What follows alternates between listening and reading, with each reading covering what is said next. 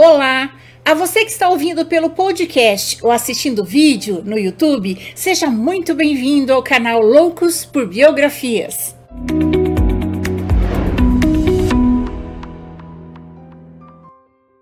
Juntos vamos conhecer a vida das pessoas mais interessantes, inteligentes e importantes da história. Mas antes de começarmos, eu gostaria muito de agradecer aos apoiadores do canal no Catarse. Aliás, esse apoio é muito importante para que eu possa manter vivo esse projeto de levar cultura e conhecimento ao maior número possível de pessoas.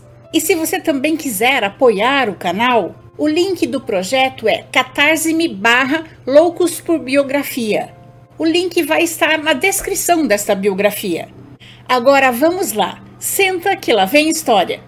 Hoje vamos conhecer um pouco da vida e da obra do mais importante e sensível pintor brasileiro do século XIX e o meu preferido, Almeida Júnior. Ele é conhecido como o poeta do pincel. Suas obras são verdadeiros poemas sob a forma de imagens. Ele foi o primeiro a retratar em seu trabalho o cenário artístico nacional, seus personagens são pessoas simples e humildes. Tanto as pessoas como os animais e as plantas aparecem em suas obras em posições serenas, relaxados e até concentrados no que estão fazendo. A forma inovadora como ele tratava a luz até hoje é comentada e apreciada. Para termos dimensão de sua importância, o Dia do Artista Plástico Brasileiro, comemorado dia 8 de maio, foi criado em sua homenagem, dia do nascimento do pintor. Mais um brasileiro que vale a pena conhecermos a história. José Ferraz de Almeida Júnior nasceu na roça, na fazenda do seu pai, em Itu, interior de São Paulo, no dia 8 de maio de 1850. Era filho do fazendeiro José Ferraz de Almeida e de Dona Cândida. Seus pais vieram de famílias ricas, de poderosos senhores de engenho. Ele tinha três irmãs: Ana Cândida, Maria Amália e Francisca Amália. Quando era criança, era chamado de Juquinha. Em 1860, quando ele estava com 10 anos, deflagrou-se uma séria crise no mercado internacional do açúcar a zona de Itu se empobreceu significativamente. Os agricultores da zona canavieira tentaram substituir a plantação pelo café, mas isso requeria grande capital, muita mão de obra escrava e pelo menos três anos até que a plantação de café começasse a produzir. Muitos não aguentaram e faliram,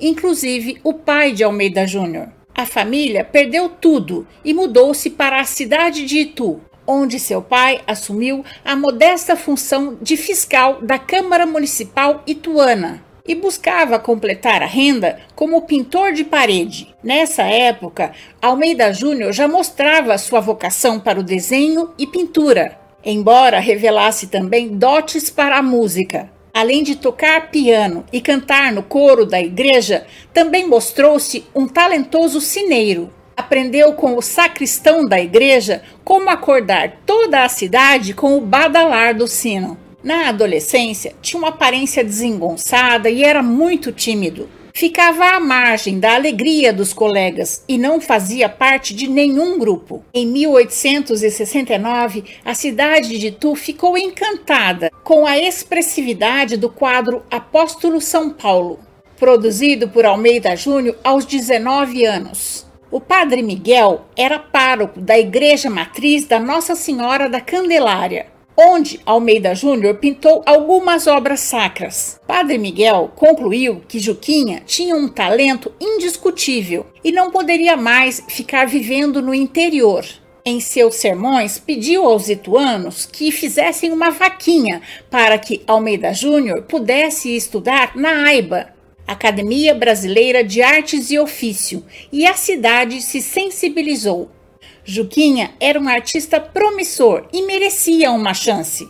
Os cidadãos de Itu e várias personalidades ilustres da região, como o Barão de Jundiaí, fizeram uma vaquinha e se comprometeram a mandar 40 mil réis por mês para que Almeida Júnior pudesse estudar na AIBA.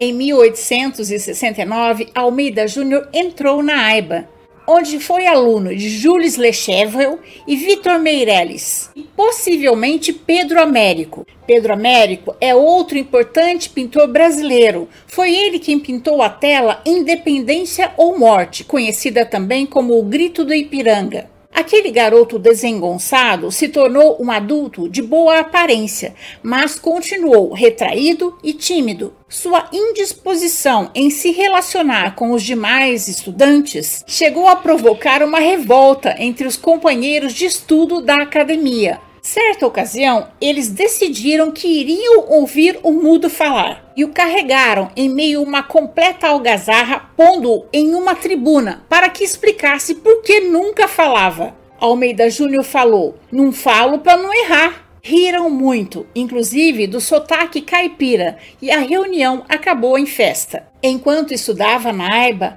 Almeida Júnior viveu um romance com a modelo do quadro Retrato de Moça, de 1871, e depois com a modelo de Alegoria. Ainda quando estudava no Rio de Janeiro, comprou um bilhete de loteria e ganhou o primeiro prêmio. Feliz, enviou o dinheiro do prêmio para os pais para que comprassem um imóvel, porque desde que eles tinham perdido tudo, eles pagavam aluguel. Terminou seus estudos na AIBA em 1874, com destaque pela qualidade de seus trabalhos e condecorações, entre elas a medalha de ouro com a tela A Ressurreição sua última participação como aluno na Exposição Geral de Belas Artes da AIBA. Após concluir o curso na academia, Almeida Júnior voltou para Itu em 1875, onde passou a trabalhar em seu ateliê como professor de desenho e pintor. Fazia quadros por encomendas, principalmente retratos, entre eles o de Antônio Queiroz Teles, presidente da Estrada de Ferro Mogiana, e o de Antônio Pinheiro Sintra, presidente da província de São Paulo. Admirado com o trabalho de Almeida Júnior, principalmente nessas obras, o imperador Dom Pedro II resolveu financiar seus estudos em Paris. Chegou em Paris em 1877 e passou o ano frequentando aulas de desenho. No ano seguinte, Ingressou na tradicional Escola Superior de Belas Artes Francesa, tendo como principal professor o pintor francês Alexandre Cabanel, um dos maiores inimigos dos impressionistas. Quando Almeida Júnior chegou, a Cidade Luz polarizava a literatura e as artes de modo geral. Tudo acontecia em Montmartre, o bairro onde se encontravam os intelectuais e artistas do mundo todo, e foi lá que Almeida Júnior ficou enquanto esteve na Europa. A primeira exposição impressionista de Monet, Renoir, Pissarro, Degas e outros tinha acontecido com sucesso dois anos antes. Ao mesmo tempo, crescia a atenção em torno de Rodin, que teve uma de suas esculturas recusada no Salão Oficial de Belas Artes de Paris. Ao ver o quadro Derrubador Brasileiro, o Conde Deu e a Princesa Isabel, que o visitaram em seu ateliê em Paris, ficaram encantados. O quadro retrata um lenhador descansando ao lado de um machado e é considerado sua obra-prima. Ele adorava música, era um bom pianista e também compunha valsas e canções brasileiras, chegando a divulgá-las entre seus amigos enquanto esteve em Paris. Enquanto estava estudando na Europa, sua mãe adoeceu e acabou falecendo. Os médicos lhe disseram que nos seus três últimos dias de vida ela só chamava por ele. Isso lhe deu um enorme sentimento de culpa, e para expurgar esse sentimento, ele começou um novo quadro, Remorso de Judas. Em Paris, Almeida Júnior recebeu uma medalha de honra em desenho, matéria que sempre se de dedicou e se destacou. Seu traço beira a perfeição e a genialidade. Uma outra técnica que se ocupou foi o desenho sobre papel. Mas, considerando a pouca durabilidade desse material, há apenas um desenho seu que reproduz a imagem de Dom Pedro II e se encontra na Pinacoteca do Estado de São Paulo. Almeida Júnior não assinava os trabalhos que dava de presente. Assim, evitava não só a tentação das pessoas venderem o presente, como também impedia que as obras presenteadas viessem a concorrer no mercado de artes com outras produzidas para a venda. Durante os seis anos que morou em Paris, Almeida Júnior participou de quatro edições do Salão Oficial dos Artistas Franceses, apresentando obras-primas como O Derrubador Brasileiro. Sua tela, Fuga da Sagrada Família para o Egito, obteve aprovação unânime na Comissão de Exposição de Paris. Esteve também na Itália, onde permaneceu por curta temporada, apenas para entrar em contato com os grandes pintores. Almeida Júnior inaugurou a prática de avisar à imprensa o que estava fazendo ele enviava à imprensa convites para todos os eventos, exposições e mostras em que estaria presente. Por isso, no tempo em que viveu em Paris, o pintor estava sempre presente nos jornais de Itu e São Paulo, que divulgavam regularmente novidades a seu respeito. Após seis anos no exterior, Almeida Júnior voltou ao Brasil. Chegou no Rio de Janeiro, capital do Império, em 1882, no vapor Ville Le Bahia, e logo cuidou de expor num dos salões da AIBA os diversos trabalhos que preparou na Europa. Dom Pedro II esteve nessa exposição e Almeida Júnior pôde agradecer pessoalmente ao monarca o dinheiro que ele lhe mandava todo mês para cobrir suas despesas com os estudos. A aquisição das obras de Almeida Júnior pela AIBA, que nesta ocasião adquiriu O Derrubador Brasileiro, Remorso de Judas e Descanso da Modelo, constituiu uma verdadeira aprovação pública. Outra tela foi adquirida mais tarde pela Academia, Caipiras Negaciando. Depois da exposição e de recusar o convite de seu antigo professor Vitor Meirelles para lecionar na AIBA, Almeida Júnior foi para Itu. Foi recebido com festa pelos ituanos. Uma grande multidão o esperava quando ele desembarcou do vagão, ao som de uma banda e vivas da multidão. Sua cidade natal tinha se transformado num reduto de republicanos. E Almeida Júnior se viu numa posição delicada por ser protegido pelo Império. Felizmente, nenhum dos lados dava importância para os laços que ele mantinha. Assim, Almeida Júnior retratou monarquistas como Antônio Paes de Barros, o primeiro barão de Piracicaba, e Antônio de Queiroz Teles, barão de Jundiaí e republicanos como Campos Sales, Prudente de Moraes e Bernardino de Campos. Certamente por isso, ninguém estranhou quando ele presenteou Dom Pedro II com aquele que era seu trabalho mais importante, fuga da Sacra Família para o Egito. Naquela época, graças à ascensão econômica produzida pelo cultivo do café, o hábito de se implantar igrejas se intensificou em São Paulo e os temas religiosos para decorar essas novas igrejas foram muito solicitados. Por pressão do mercado, em contraste com o realismo de suas obras, Almeida Júnior adotou em alguns de seus trabalhos poses teatrais, expressões exageradas e movimentos artificiais. Mas pelo menos dois de seus quadros religiosos escaparam dessa armadilha: Fuga da Sacra Família para o Egito e Remorso de Judas. O artista recebeu ainda encomendas importantes, como a obra que realizou no teto da antiga Catedral de São Paulo, chamada A Convenção de São Paulo a Caminho de Damasco e a tela Jesus no Horto, na matriz de Itu. Dessa forma, ele começou a viver momentos de glória. Era amplamente reconhecido em sua cidade natal. Mas, apesar de todo esse reconhecimento, como ele precisava de uma clientela mais numerosa, em 1883 mudou-se para São Paulo. Logo que instalou seu ateliê em São Paulo, foi contratado por Dona Veridiana Prado, era um trabalho de grandes proporções que deveria ser instalado no palacete dela na Avenida Consolação. A matriarca Dona Veridiana Prado era uma das personalidades mais importantes da sociedade paulistana na época.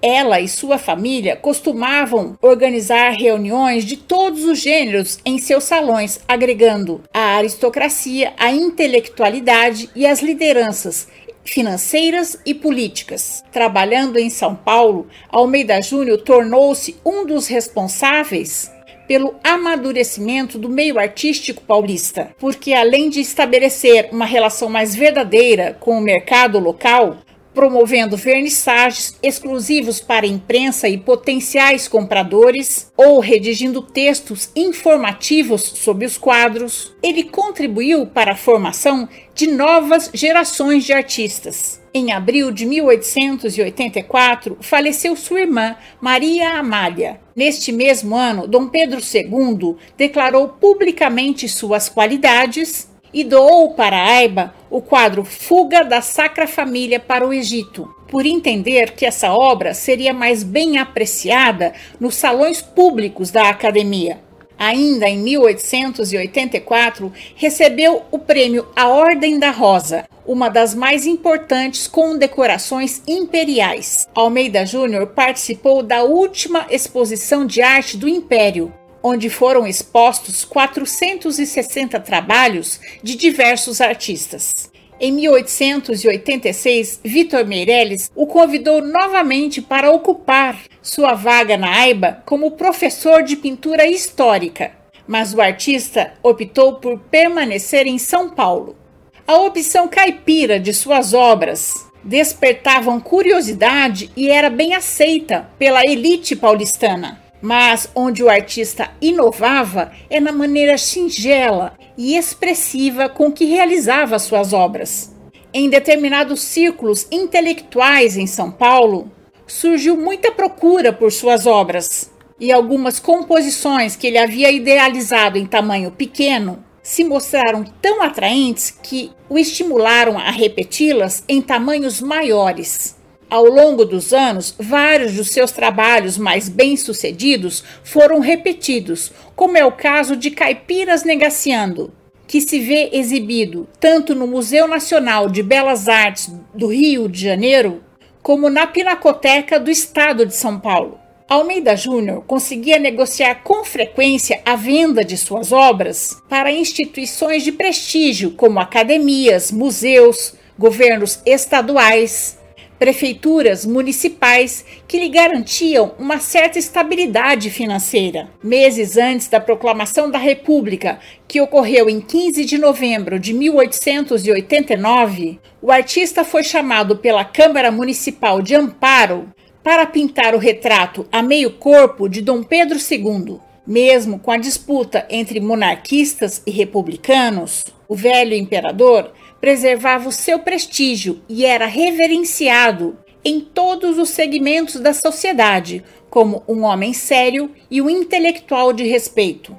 A extinção do Império e a proclamação da República transtornaram Almeida Júnior. Ele mantinha uma relação de respeito e carinho com Dom Pedro e a família imperial. Quando tinha folga em seus compromissos como artista, Almeida Júnior costumava viajar para o interior especialmente Itu e Piracicaba, onde tinha parentes e amigos. Nessa altura da vida, já estava com 36 anos e foi a um casamento na fazenda da avó de Tarsila do Amaral, sua amiga e também pintora. Lá conheceu Maria Laura Amaral Urgel, de 15 anos, que tinha se casado com seu primo, Juca de Almeida Sampaio. O Juca Sampaio não se sabe se eram primos de sangue ou por afinidade.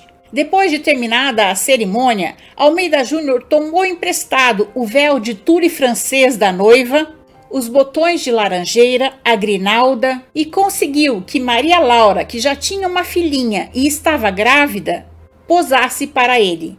A tela chamou-se A Noiva.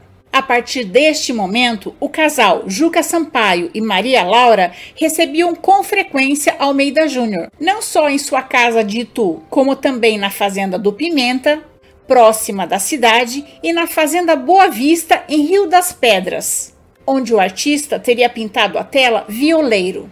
Almeida Júnior também recebia o casal em sua casa em São Paulo, onde Juca Sampaio ali se hospedava, mesmo na ausência do artista. Maria Laura, depois que posou para o quadro A Noiva, posava para o pintor sempre que ele estava em Itu, onde ele tinha instalado um pequeno ateliê, e aos poucos começou a germinar entre eles um romance proibido. Maria Laura tinha ficado órfã de pai e mãe aos seis anos de idade. E seus tios, quando ela completou 13 anos, a obrigaram a casar-se com Juca Sampaio. Maria Laura protestou. No dia do casamento, ela se escondeu lá em cima, num pé de jabuticaba, e o casamento quase não aconteceu. A primeira filha do casal, Zilda, nasceu quando Maria Laura estava com 14 anos. Depois vieram Renato, Fausto, Zezé e Laurita. Almeida Júnior e Maria Laura mantiveram esse romance secreto por uma década sem que ninguém percebesse. Mas, com a ajuda da irmã de Juca Sampaio, Nhandina, que tinha ficado viúva e não tinha filhos, que praticamente adotou Maria Laura, tornando-se sua amiga e confidente. Nhandina aceitava o adultério de Maria Laura porque sabia que seu irmão, quando saía para jogar com os amigos toda semana, também tinha outras mulheres. Nos últimos cinco anos, ao mesmo tempo que mantinha seu romance secreto com Maria Laura, que morava no interior, Almeida Júnior se relacionava também com Rita de Paula Ibará, que morava na Baixada Santista. No dia 23 de outubro de 1893, Rita de Paula deu à luz a Mário, filho de Almeida Júnior. A partir de 1895, Almeida Júnior passou a apresentar suas obras sempre em conjunto com as obras de seus alunos. Nesse ano, organizou uma mostra em seu ateliê que foi amplamente divulgada pela imprensa. Constaram 43 trabalhos, 11 de Almeida Júnior, 26 de Pedro Alexandrino, seu principal aluno, e 5 de outros alunos. Esse comportamento agregador fazia com que até os seus mais ferrenhos concorrentes o respeitassem em 1896, saiu para sua quarta viagem à Europa. Ele padecia de algum mal no estômago que pretendia tratar lá, mas, preocupado, dias antes da viagem, procurou um tabelião para lavrar seu testamento. Nesta viagem, ele foi em companhia de seu aluno Pedro Alexandrino Borges. Pedro permaneceu estudando em Paris por 10 anos e se tornou o pintor brasileiro mais importante de naturezas mortas do seu tempo. Almeida Júnior também foi professor de vários artistas que despontariam no modernismo, como Anita Malfatti e Tarsila do Amaral. Ele sempre estimulava seus alunos a executar naturezas mortas como frutas exóticas, alimentos mais raros, flores diversas, peixes em travessas. Conta-se que certo dia Maria Amélia de Souza Aranha entrou em seu ateliê com um cachorrinho que imaginou verdadeira a fruta reproduzida em seu trabalho e passou a lambê-la. Exultante por ter conseguido enganar o animalzinho, Almeida Júnior declarou aos quatro ventos: Hoje tive a minha maior consagração como pintor. Aqui termino a primeira parte da biografia de Almeida Júnior. Nos próximos dias estarei postando a segunda e última parte dessa história. Se você gostou, deixe seu joinha, faça seu comentário, compartilhe esse conhecimento com seus amigos e conheça as outras histórias do canal. Encontro vocês na segunda parte dessa história. Até mais!